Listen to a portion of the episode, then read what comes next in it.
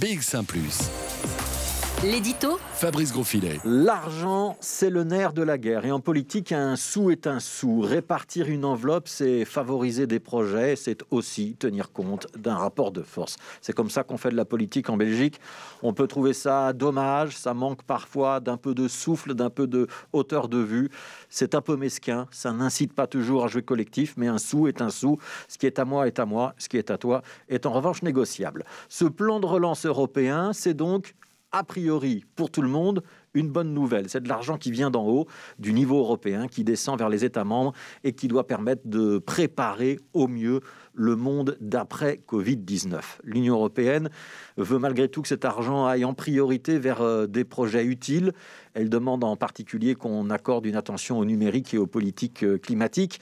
Pour le reste, chaque État est libre de présenter les projets de son choix, du moment que cela soit concret, réalisable, euh, techniquement suffisamment avancé et pour euh, ne pas sembler euh, farfelu. Ne dites pas à l'Europe, je vais planter des éoliennes, mais combien, à quel endroit, avec quelle puissance? Ne dites pas, je vais faire un RER, e mais quelles lignes sont concernées? Est-ce que les terrains sont disponibles? Est-ce que les permis de bâtir et d'environnement sont déjà demandés? Bref, est-ce que c'est un projet concret et pas une vague idée qu'on va peut-être un jour réaliser au calendrier grec? Hier soir, les entités belges se sont donc mises d'accord sur une répartition a priori de l'enveloppe européenne. Il faudra quand même que, au bout du compte, les projets soient acceptés par euh, l'Union. 1,2 milliard pour les politiques fédérales, qui sont donc censées bénéficier à tout le monde, et le reste à répartir entre régions et communautés. La région bruxelloise, dans ce grand partage, a obtenu 395 millions sur un total de presque 6 milliards. Ça fait à peu près 7%. Problème, les Bruxellois sont 10% de la population. Ils seraient donc lésés. Oui, mais, parce qu'il y a un mais, la Fédération Lundi-Bruxelles va aussi recevoir un demi-milliard. Et c'est de l'argent qui va en partie revenir vers Bruxelles avec des projets liés à la culture ou l'enseignement. Et même chose côté néerlandophone, où à peu près un tiers des fiches rentrées par le gouvernement flamand concernent des politiques communautaires, comme on dit. Mais un sou est un sou. Et croire que la tirelire des uns, c'est euh, un peu la tirelire des autres, c'est aller euh, un peu vite en besogne. Ce serait croire que les choses sont bien délimitées, séparées en Belgique au jour d'aujourd'hui.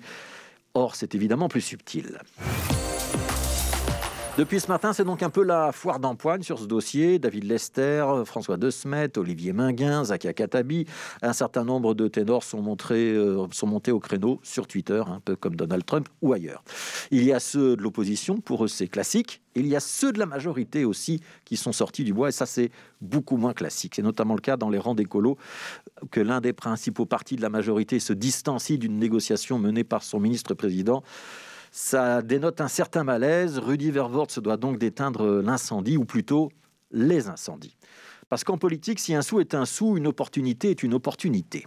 Ces dernières semaines, ces derniers mois même, Écolo et le Parti socialiste bruxellois ont pu afficher un enthousiasme très différent sur des sujets comme les pistes cyclables ou le projet Smart Move, celui de la taxe de circulation kilomètre. Et ce qui est une priorité absolue pour les Verts, est plutôt vécu comme un caillou dans la chaussure pour les rouges. Il n'aura échappé à personne que le manque de volonté du PS risquait fort de ralentir certains projets.